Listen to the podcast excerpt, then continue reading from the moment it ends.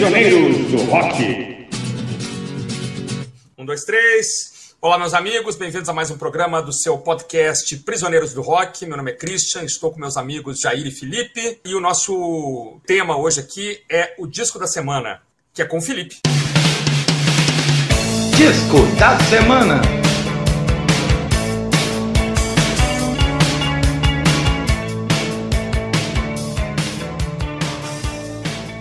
Escolhi um disco da semana aqui pra gente conversar. Esse disco está completando 35 anos agora em 2020. É o álbum The Head on the Door do The Cure. Foi lançado, portanto, em 85 e na época o The Cure já tinha seis discos oficiais, ou oito, dependendo de como é que você faz essa conta. Uhum. E o The Cure já tinha nessa época mudado o estilo do seu som pelo menos duas vezes. Ele começa a carreira como uma banda de pop meio minimalista, depois ele passa a fazer músicas bem soturnas, góticas, como a Forest, Charlotte Sometimes, para depois mudar novamente para fazer um, um, tipo de um pop psicodélico como Caterpillar, Let's Go to Bed, The Walk. E é com base nessa mistura toda que sai The Head of the Door. A banda mostra um pouco de tudo isso que ela tinha feito até então e inclusive aponta rumos para o que faria posteriormente. Essa mistura dá muito certo, é o disco de maior sucesso começado do The Cure até então e é quando a gente chega a conhecer a banda, quando ele tem seus discos lançados no Brasil a partir do The Head on the Door. Foi lançado em 86. Eu até desenterrei a Bias aqui, onde o disco foi resenhado. O crítico fala que foi o disco mais pop até então do The Cure. E é verdade, né? Tem clássicos pop começando com a faixa inicial, né? Em Beating Days.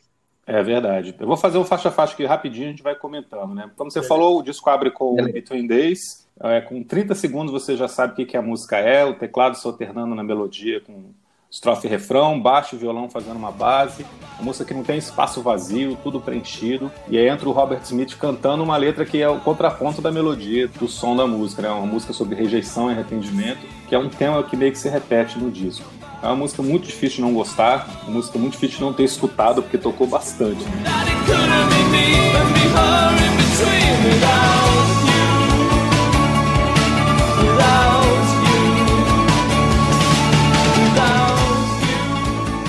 Bom, o disco segue com duas músicas onde eles brincam muito com os arranjos. A faixa seguinte é Kyoto Song, que tem uma caixinha de música japonesa, e a seguinte é The Blood, onde tem violões flamencos e castanholas. São ambas músicas muito boas. Depois tem Six Different Ways, que é um tipo de um eletropop. É uma musiquinha, um pop song simpática, com muito teclado. Cai um pouquinho em relação aos anteriores, mas é boa. E aí nós temos, fechando o que era o lado A, uma, uma faixa que é uma das minhas favoritas do The que é Push.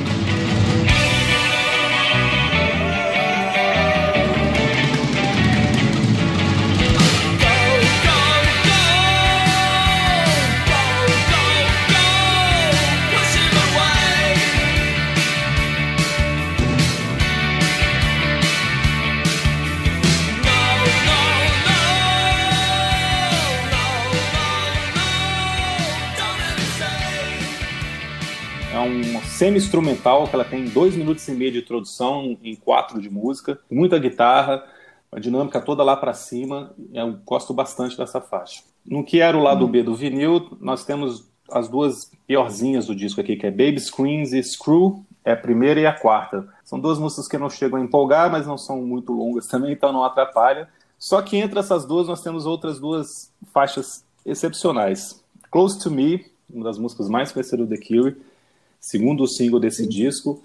Gosto de dizer que ela é o, outro lado da moeda de In Between Days. É uma música minimalista, vocal meio sussurrado, espaços vazios, a bateria acompanhada de palmas, tudo meio suave, contrastando com a ansiedade da letra que o Robert Smith está cantando. E essa versão do, do The Head on the Doors, ela não tem metais.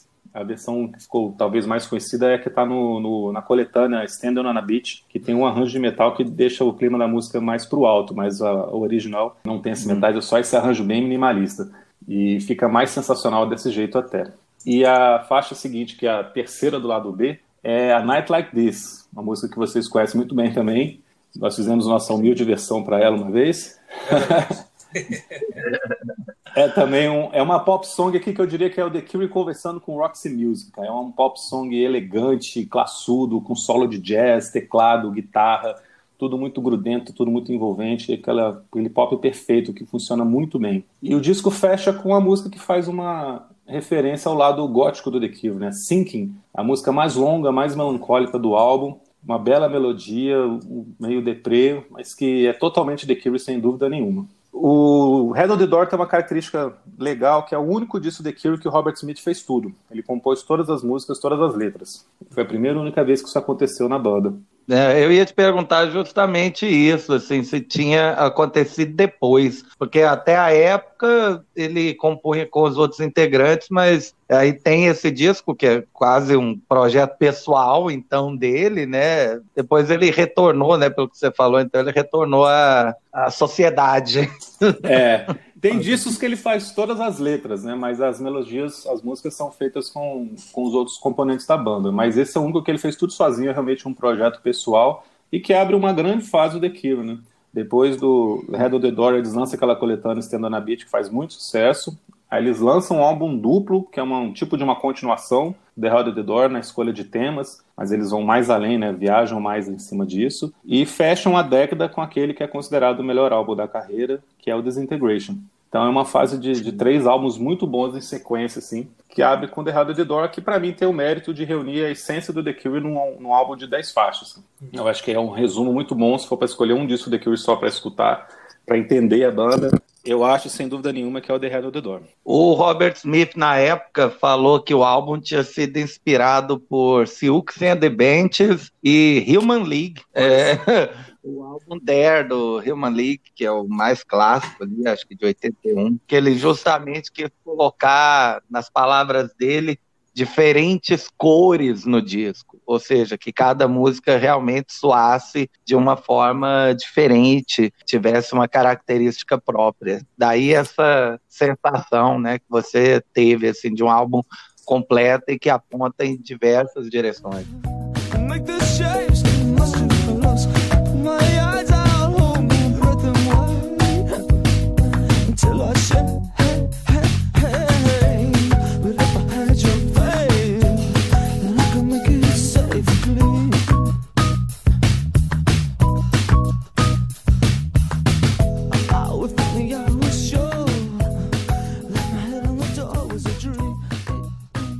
Mas o Christian não gosta do álbum. Pô, não, não, como assim? Espera um pouquinho. não, é, não é bem assim. Não, acho que primeiro, só duas coisinhas que acho que o, Felipe mapeou, assim, o Jair também. É primeiro a, a ligação que ele tinha com a Silks and the Benches, né? Chegaram a ter um projeto, eu acho que ele e o Steve Severin, né? Um projeto meio psicodélico mesmo, né? Uma banda paralela, acho que chamava The Glove. Eu fui escutar agora, meio psicodélico. Tu sabe por que o nome The Glove, não? Não. Cara, uma homenagem a uma luva é, flutuante que, que passa no filme Magical Mystery Tour do, dos. Não, Yellow Submarine. Tem uma luva que fica flutuando, é um sinal de positivo, assim. Ela passa várias vezes no filme e essa mão tá dentro de uma luva. Enfim, é um disco ah. psicodélico. Ele tava nessa levada meio, meio psicodélica, né? E para nós que começamos a assistir videoclipes, né, naqueles programas dominicais, como o Clipe Clipe da Globo, o FMTV da extinta TV Manchete, em Between Days é um, é um clássico absoluto, né, cara? Um vídeo de uma simplicidade inacreditável, né? Uma câmera flutuando, é, uma câmera né, pendurada num, num como um pendente, né? E, e, o vídeo meio, meio colorido artificialmente, aquilo ali para nós, junto com o vídeo de Money for Nothing, eu acho, e o vídeo de, sei lá, Brothers in Arms é, é uma loucura, assim, pra gente na época, né? O máximo em termos de efeitos especiais e tal, né? E eu, Take On Me também, né? Take On Me, bem lembrado. é, You Might Think, do The Cars também, né? Cara, com a animação de computador. É um momento ali que o videoclipe é, passa a ser muito relevante, né? E essa música é sensacional, Close to Me acho sensacional também, a Night Like This sensacional. Eu não escutei muito o resto do disco na época. Chamou minha atenção The Cure. Eu lembro que eu consegui uma cópia do do Concert, né, que é um disco ao vivo lançado Muito anteriormente, bom. que é que hoje eu tenho, uhum. hoje eu tenho em vinil também, né?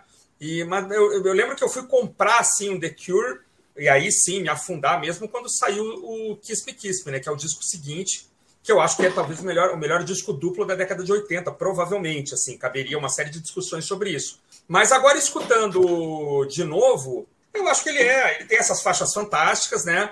E as que são mais ou menos, são mais ou menos mesmo, assim, né? São, são faixas que não chegam a acrescentar muito. E eu achei, só para fechar, assim, a comparação do A Night Like This com uma vibe do Roxy Music, algo que não tinha me ocorrido, mas que é absolutamente verdadeiro, assim, para você ver que há essa conversa da banda com bandas da década de 70 que também faziam um pop classudo, né?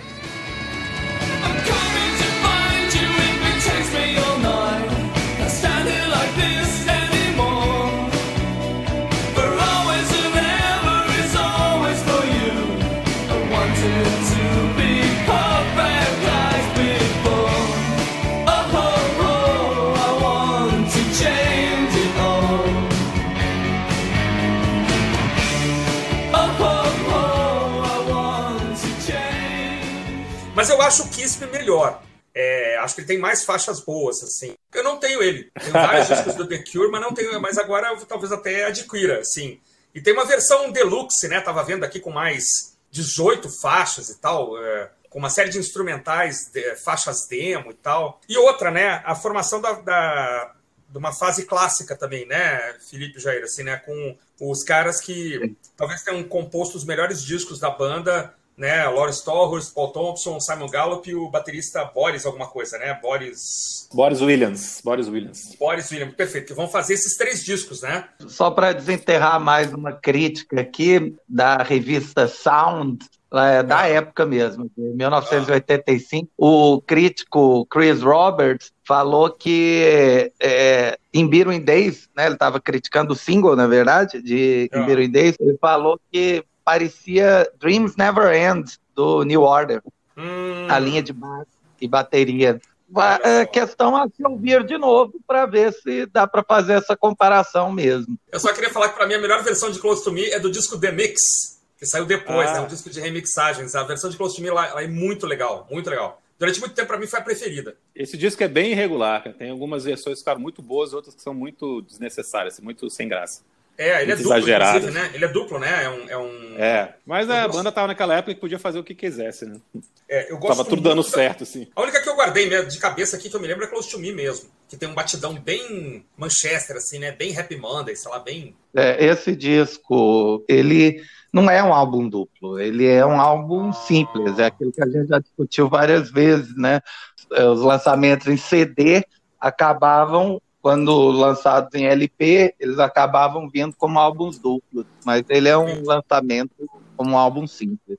Tá certo, só que o nome errado, dei o um nome errado aqui. O The Mix é, do, é o álbum de remixes do Kraftwerk. O do The Cure chama Mixed Up. Mas, cara, essa do Roxy Music sensacional, hein? Realmente é. A Night Like This é muito, muito, muito Roxy Music, né? Quem é esse saxofonista, cara? Ron, Ron Howe toca saxofone em A Night Like This. Quem é Ron Howe, cara? Não tem link para ele nem na Wikipédia internacional inglesa. Eu tava procurando aqui, assim, tá, só falta ter sido o cara que era saxofonista do Roxy Music que tocou, mas não, é. infelizmente essa, essa, essa feliz coincidência não aconteceu, não é o, o sax do Roxy Music. Enfim, vamos em frente. Então tá bom por hoje, valeu, gente, grande abraço para vocês dois e para quem tá nos ouvindo.